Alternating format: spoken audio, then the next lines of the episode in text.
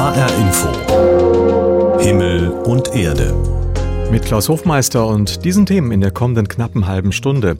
Wie Gott uns schuf nach dem Coming Out. Rückblick auf einen Film, der Kirchengeschichte schrieb. Von Missbrauch betroffene Radpilger treffen Papst Franziskus in Rom. Und unser Sonntagsthema Mensch lerne tanzen, sonst wissen die Engel im Himmel mit dir nichts anzufangen. Unser Sonntagsthema heute über die himmlische Lust des Tanzes. Vor einem Jahr bekam die Dokumentation Wie Gott uns schuf von Katharina Kühn und Hajo Seppelt viel Aufmerksamkeit. 100 Menschen, die im Dienst der katholischen Kirche stehen, outeten sich Anfang 2022 als schwul, lesbisch, trans oder non-binär. Sie riskierten ihren Job bei der Kirche, denn die Mitarbeiter der katholischen Kirche und ihre Einrichtungen haben ein eigenes Arbeitsrecht und das sieht solche Lebensverhältnisse nicht vor. Allerdings keiner der 100 verlor seinen Job. Die katholische Kirche änderte ihr Arbeitsrecht. Dennoch ist nicht alles gut. Wie es den Protagonisten seither ergangen ist, haben die Autoren ein Jahr danach erfragt und daraus einen Film gemacht. Ulrike Bieritz fasst ihn zusammen. Als sie sich vor gut einem Jahr öffentlich outeten, wussten sie nicht, ob und welche Folgen dies hat. Für Marie Kortenbusch und Monika Schmelter, die 41 Jahre ihre Beziehung geheim hielten, weil sie beide in Diensten der katholischen Kirche standen, war es ein großer Schritt. Ihre Liebe wäre ein Kündigungsgrund gewesen und es drohte der Verlust der kirchlichen Altersversorgung. Dass sie an die Öffentlichkeit ging, war eine Befreiung, erzählen die beiden. Das ist kaum in Worte zu fassen. Ich habe ja mehr oder weniger 40 Jahre sozusagen im Dunkeln oder in Schattendasein gefristet. Ich habe das so empfunden, dass ich freier atme dass Gedanken, Erinnerungen, Gefühle ins Fließen gekommen sind. Plötzlich seien sie im Wohnort von völlig Fremden gegrüßt worden, zwei Frauen hätten einen Blumenstrauß vorbeigebracht. Das haben auch andere erlebt, die sich Anfang 2022 outeten. Keiner und keine von ihnen ist übrigens entlassen worden, aber wirklich gut ist es noch längst nicht, trotz der positiven Reaktionen, wie Stefan Spitznagel und Sabine Neumann berichten. In der Gemeinde fühlt es sich sehr gut an, weil ich eben durch alle Generationen viel Rückmeldung bekommen habe von Leuten, die gesagt haben, ich wäre jetzt ausgetreten, aber wenn sowas in der Kirche möglich ist, dann bleibe ich drin. Ja, es ist ein selbstverständlicheres Umgehen damit, obwohl ich das Gefühl habe, dass die Menschen, die damit nichts anfangen können, dass die eher das hintenrum sagen, als dass wir direkt die Rückmeldung bekommen haben, also das finden wir nicht gut, wie ihr lebt oder ja. Die Reaktionen hätten sie stärker gemacht, sagen auch Marion Monika. Aber das jahrzehntelange Versteckspiel habe Spuren hinterlassen. Dieser Schmerz, der wird nicht einfach weggehen. Er ist Teil meines Lebens. Ich glaube, wir konnten uns in diesem Schmerz sehr nah sein. Und ein Schmerz, der nicht gefühlt ist, ist ja auch ungelebtes Leben. Und jetzt ist da mehr die Vollständigkeit. Das ist ja auch ein Teil unseres Lebens, den wir jetzt integrieren konnten. Die katholische Kirche hat auf das öffentliche Outing reagiert und das kirchliche Arbeitsrecht geändert. Sexuelle Identität und die private Lebensführung dürfen kein Kündigungsgrund mehr sein. Bis zum Schluss haben sich konservative Bischöfe dagegen gewehrt, aber am Ende stimmten alle zu, die Grundordnung wurde verändert und daran müssen sich jetzt alle halten, betont der Vorsitzende der katholischen Bischofskonferenz, der Limburger Bischof Georg Betzing. Die privaten Lebensverhältnisse und dazu zählt die sexuelle Identität und die sexuelle Orientierung, unterliegen nicht einer rechtlichen Bewertung. Damit können sie nicht entlassen werden. Doch die offizielle Lehrmeinung dass etwa Homosexualität Sünde ist, hat sich nicht geändert. Transmenschen oder Nonbinäre kommen der katholischen Kirche gar nicht vor. Mara Klein sieht sich weder als Mann noch als Frau, hat Theologie studiert und engagiert sich beim synodalen Weg, dem Reformprozess der katholischen Kirche. Also ich denke, für einige ist es schon unangenehm, dass ich da bin. Sie können halt nicht mehr sagen, davon habe ich nichts gewusst. Oder ähm, das ist mir komplett ja. neu. Ich glaube, das ist das Herausfordernde daran. Also sie können nicht mehr so tun, als wüssten sie nicht, dass da richtig Menschen dranhängen. Ja. Es fällt so manchem Verantwortlichen schwer zu akzeptieren, dass es mehr als zwei Geschlechter gibt. Bischof Georg Betzing. Ich habe den Eindruck, die Ängste davor, etwas zu verändern, rühren tatsächlich daher, dass man mit der Lebenswirklichkeit nicht gut genug in Verbindung ist. Das hat viel mit Angst vor etwas Fremdem zu tun, Ich erinnere mich an die Synodalversammlung, wo ein Bischof wirklich ehrlich gesagt hat, für mich sind das auch neue Lebenswelten, mit denen ich lange Zeit nie in Berührung gekommen bin. Manche derjenigen, die vor gut einem Jahr in die Öffentlichkeit gingen, haben der Kirche inzwischen den Rücken gekehrt. Sie glauben nicht an Reformen oder Veränderungen. Andere, wie Mara Klein, bleiben und kämpfen. Wie Gott uns schuf nach dem Coming Out, so heißt der Film, der auf das große kirchliche Outing von vor einem Jahr zurückblickt. Ulrike Bieritz hat einige Statements daraus für diesen Beitrag verarbeitet. Wir brechen auf. Kirche, bist du dabei? Unter diesem Motto sind neun Betroffene von sexuellem Missbrauch im kirchlichen Kontext über die Alpen nach Rom geradelt zum Papst, über Hügel und Berge, teilweise auf schlammigen Wegen und Schotterpisten. All das ist Sinnbild für den Kraftakt, den die Betroffenen hinter sich haben. Und zwar in ihrem gesamten von Missbrauch gezeichneten Leben. Trotzdem haben sie die Energie aufgebracht, sich auf den Weg zu machen zur Spitze der Weltkirche. Andreas Strobel war bei der Ankunft in Rom dabei. Im Nieselregen macht sich die Gruppe der Radpilger auf ihre letzten Meter. Es geht ein paar Stufen hoch, direkt vor den Petersdom. Für die Generalaudienz, die hier gleich startet, hat die Gruppe Sonderplätze zur Linken von Papst Franziskus. Und im Anschluss wollen sie mit ihm sprechen, ihre Botschaft vermitteln. Ich bin froh, da zu sein und hoffe mir für mich, dass ich weiterkomme, aber auch mit dem ganzen Thema, dass wir weiterkommen und so viel mehr noch erreichen gegen Gewalt. Sagt Veronika, eine der Teilnehmenden. Mitgebracht aus München hat die Gruppe eine herzförmige Skulptur, die sie dem Papst überreichen will. Wie er reagiert, ob und was er ihnen antwortet, das ist noch unklar. In etwa einer Stunde werden sie es wissen. Am Vortag ist die Gruppe in Rom angekommen. Mehr als 1000 Fahrradkilometer liegen hinter ihr.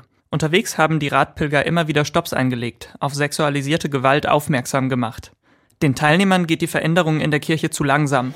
Also was macht man dann? Dann muss man sich auf den Weg machen und das einfordern und das tun, was nötig ist, damit da ein Umdenkprozess passiert. Sagt Richard Kick, Sprecher des Münchner Betroffenenbeirats, der auch zu den Radlern gehört. In Bozen trafen die Radpilger auf Kardinal Reinhard Marx, Erzbischof von München und Freising. Das Bistum unterstützt die Fahrradreise finanziell. Marx steht hinter der Initiative der Betroffenen. Ich möchte den Weg der Erneuerung bei uns im Bistum und auch den, den Weg der Aufarbeitung, Prävention nicht mehr gehen ohne die Betroffenen. Das haben wir in den letzten Jahren Schritt für Schritt, glaube ich, intensiv gelernt. Die Öffentlichkeit, die die Betroffenen auf dieser Reise suchen, ist ihnen wichtig. Sie wollen sprechen. Ich habe 50 Jahre geschwiegen und hatte sieben Jahre Missbrauch. Und das ist die Relation. Erzählt Dietmar Achleitner auf der Reise. Schweigen siebenmal so lang, zehnmal so lang. Am Anfang können sie sicher nichts sagen. Und das stelle ich mir auch für Junge heute noch vor. Die Fahrradreise der zehn Personen starken Gruppe soll etwas verändern in der trägen katholischen Kirche. Zurück auf dem Petersplatz.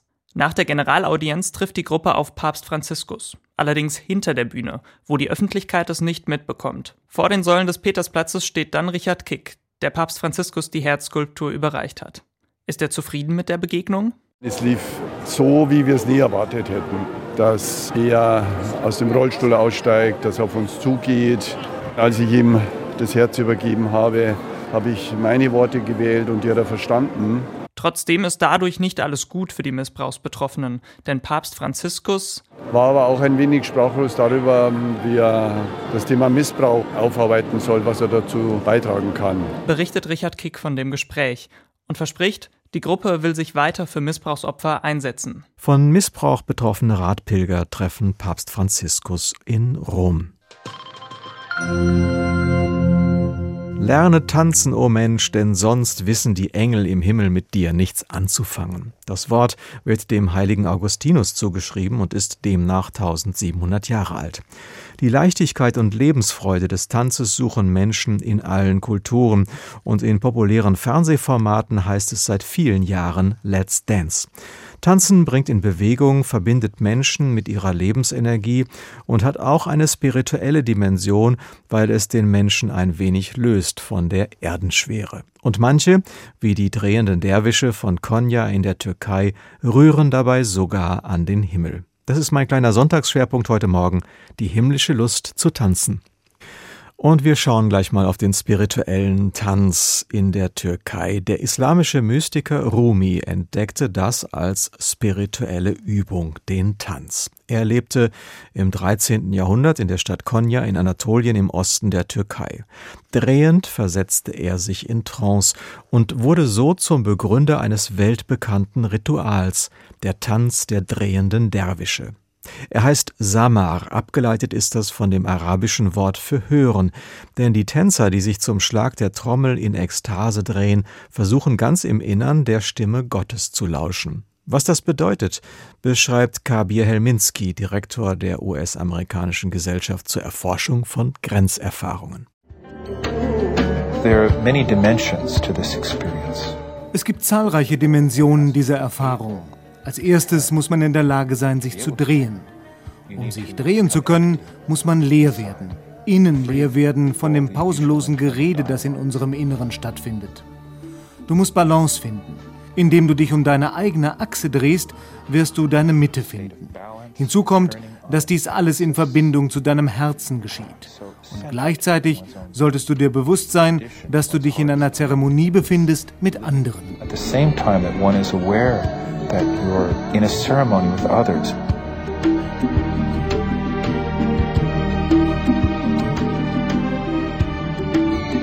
One gets Und so wirst du tiefer und tiefer in deinen eigenen Ruhepunkt gezogen, während sich die gesamte Welt um dich herum dreht, bis du in größter Ruhe bist und vollkommen zentriert.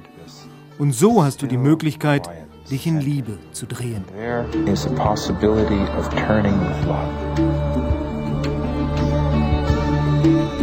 There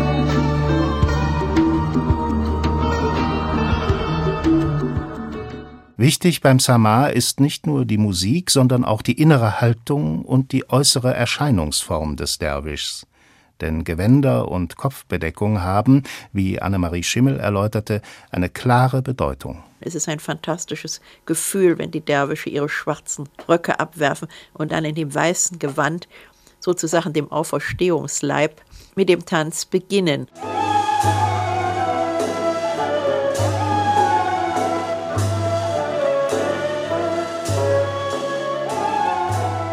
Um sich allerdings im Reigen der Derwische mitdrehen zu dürfen, ist es ein langer Weg. Es gilt vor allem, das Drehen zu lernen.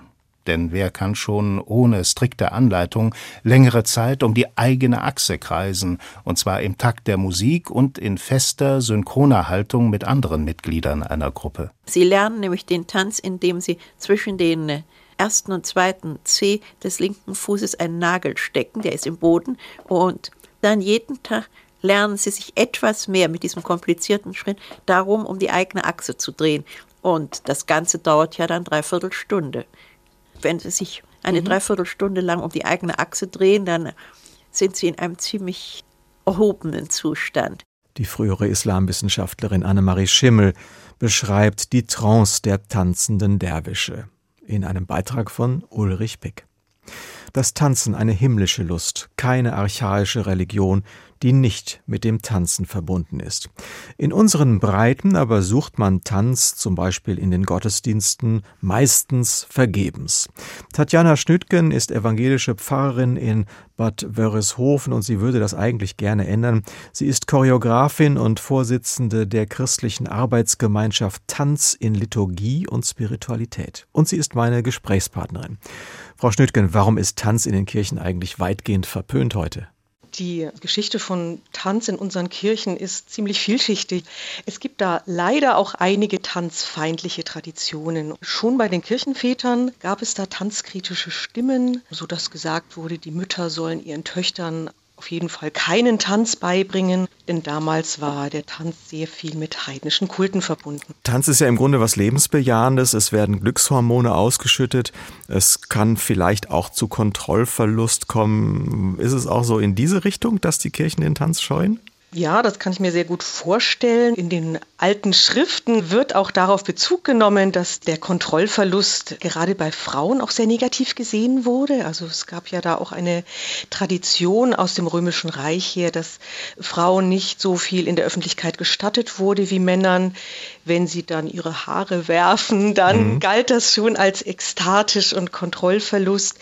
Außerdem hat Tanz ja auch eine erotische Komponente und dann kommt die ganze Geschichte hinein, wie die Kirche auch mit dem Körper umgeht, mit der Erotik umgeht, mit Liebe, mit Nähe, Berührung, all diese Aspekte. Mhm. Und das ist eine Geschichte der Feindschaft, oder? Das ist eine wirklich eine problematische Geschichte, wobei die Bibel selber ja viel Stoff bietet für Erotik, für Berührung. Auch Gott ist ja keiner, der sich so entzieht und weit weg ist, sondern Menschen nahe gekommen ist und natürlich sie auch in ihrem Körper erreichen will. Vielleicht ist das natürlich auch so eine Geschichte, in welcher Weltgegend so eine Religion nicht nur entsteht, sondern dann auch ausgeübt wird.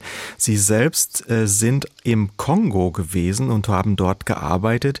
Haben Sie da einen anderen Zugang erlebt in Sachen Tanz und Religion? Ja, unbedingt. Die Gottesdienste waren so, dass in jedem Gottesdienst getanzt wurde. Es gab keine extra Tanzgottesdienste, man musste das nicht unbedingt ansagen. Die Menschen haben sich einfach bewegt zu den Liedern, die ganze Gemeinde. Und manche Gruppen der Gemeinde haben teilweise so richtig Geschichten erzählt mit ihren Liedern und dazu auch Tanzbewegungen gemacht. Sie haben sich ja intensiv mit Tanz und Religion beschäftigt. Sie haben dazu auch promoviert. Weshalb gehören eigentlich Tanz und Spiritualität, Tanz und Religion für Sie persönlich zusammen?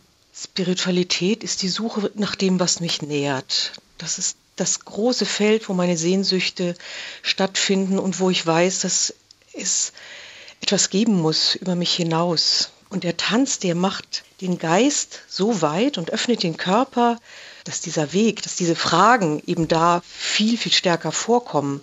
Aber nicht als Fragen im Kopf gedacht, sondern als Fragen, wo man schon gleich auf dem Weg ist mit Körper, Geist und Seele. Und nicht nur als Frage, sondern auch vielleicht schon so ein bisschen Antwort in dem, was man da erlebt. Ja, es kommen immer wieder Antworten, Glücksgefühle, es kommt ähm, auch der Kontakt zustande, Vertrauenserfahrungen ganz viel. Also wenn ich mich da im Kreis bewege, zum Beispiel mit einem einfachen Tanz, dann kann das Versenkung bedeuten, aber ich bin ja mit anderen zusammen und das macht viel aus. Ne?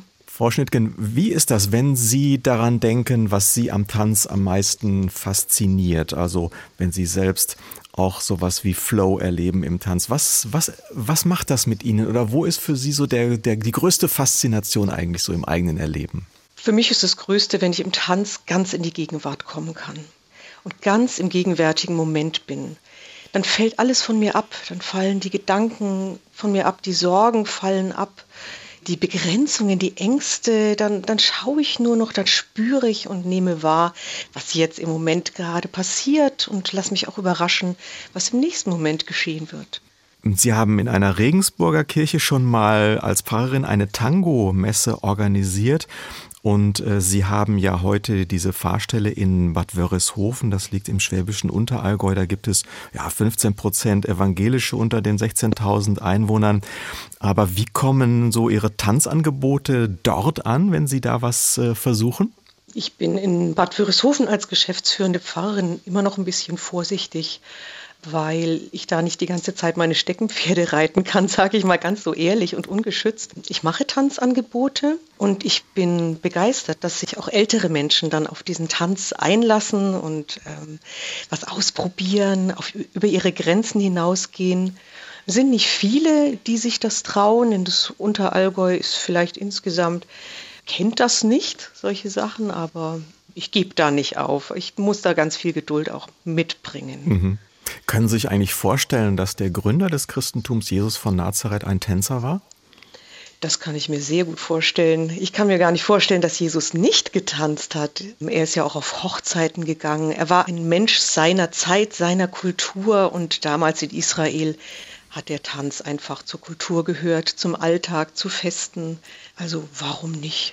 Sie leben jetzt und arbeiten in Bad Wörishofen. Da gibt es ja diesen Sebastian Kneip, diesen Pfarrer und Kneiparzt, der dort Geschichte gemacht hat. Was hätte der denn zum Tanz gesagt in der Kirche? Der katholische Priester Sebastian Kneip war kein Tänzer, aber er hat ähm, so eine elementare Gesundheitslehre hinterlassen. Und die ist für mich ein tolles Sprungbrett, weil er eine Dimension des Menschseins auch sehr betont hat, nämlich die Bewegung.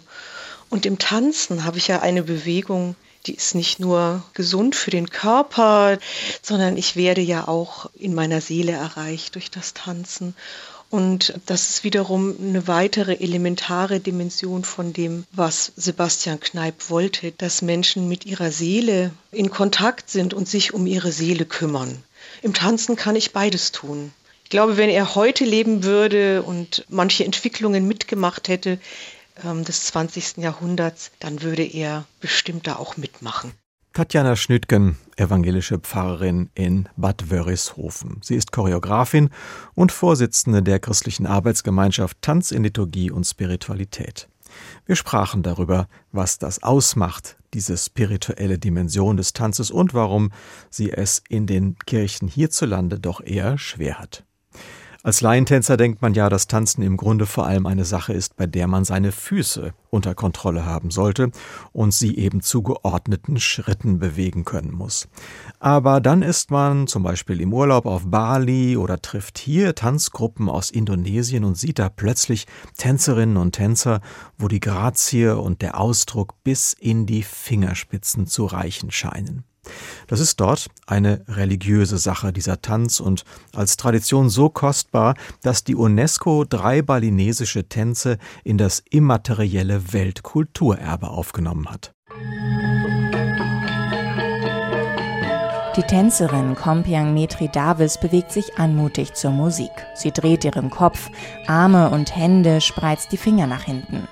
Sie trägt goldenen Kopfschmuck und einen engen Sarong. Bevor ich mein Kostüm anziehe, bete ich zum Gott der Künste und all den Göttern, die mit Kunst zu tun haben. Ich bitte sie um ihren Segen.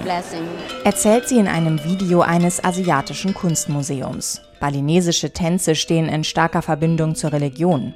Über sie verbinden sich die Tänzer mit den Göttern. Früher dienten sie auch dazu, böse Geister zu vertreiben. Balinesische Tänze und Musik sind Teil unseres Lebens. Es ist Teil unserer Religion. Die Tänze und Musik wurden für die Götter geschaffen. Du fragst nach Rat, du bittest um Vergebung, du sagst Danke für all den Segen, den wir erhalten haben. Die Tänze sind ein wichtiger Teil der balinesischen Kultur, während Tempelfesten, Zeremonien oder heutzutage auch zur Unterhaltung von Touristen. Tänzerin Kompiang sieht das kritisch. Die Kultur überlebt, aber sie ist heute kommerzieller. Es gibt viele Tänzer, aber wenige haben es im Blut. Kinder lernen die eleganten Bewegungen bereits in der Schule. Auf Bali gibt es auch mehrere Tanzschulen, in denen Besucher die traditionellen Tänze lernen können. Die Tanzlehrerin Riska zeigt in einem Lernvideo die Fußstellung. Die Fersen aneinander, die Füße formen ein V, die Zehen weit hochgezogen. Der Körper geht auf und ab. Start.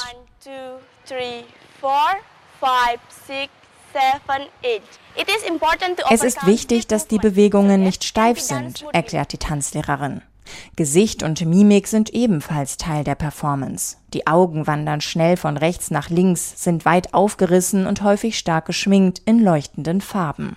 Ihr Gesichtsausdruck kann binnen Sekunden wechseln. Die Tanzlehrerin macht es vor. Smile, Lachen, sad, traurig, sauer.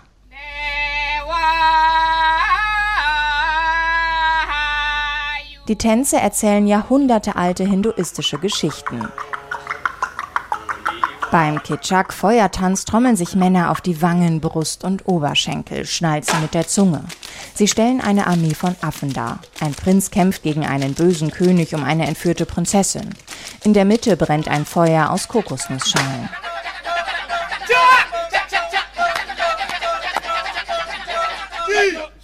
Beim Sangyang Dedari Tanz wirkt es so, als sei der göttliche Geist vorübergehend in den Körper der Tänzer eingedrungen.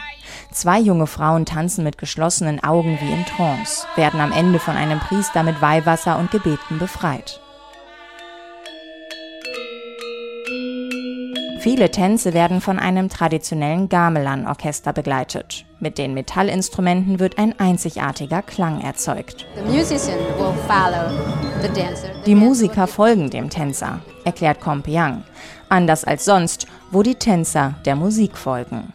Balis spirituelle Tänze. Jennifer Johnston hat uns da einen kleinen Einblick in dieses Weltkulturerbe gegeben. Das war unser kleiner Sonntagsschwerpunkt über die himmlische Lust zu tanzen. Und das war HR Info Himmel und Erde an diesem Maisonntag mit Klaus Hofmeister.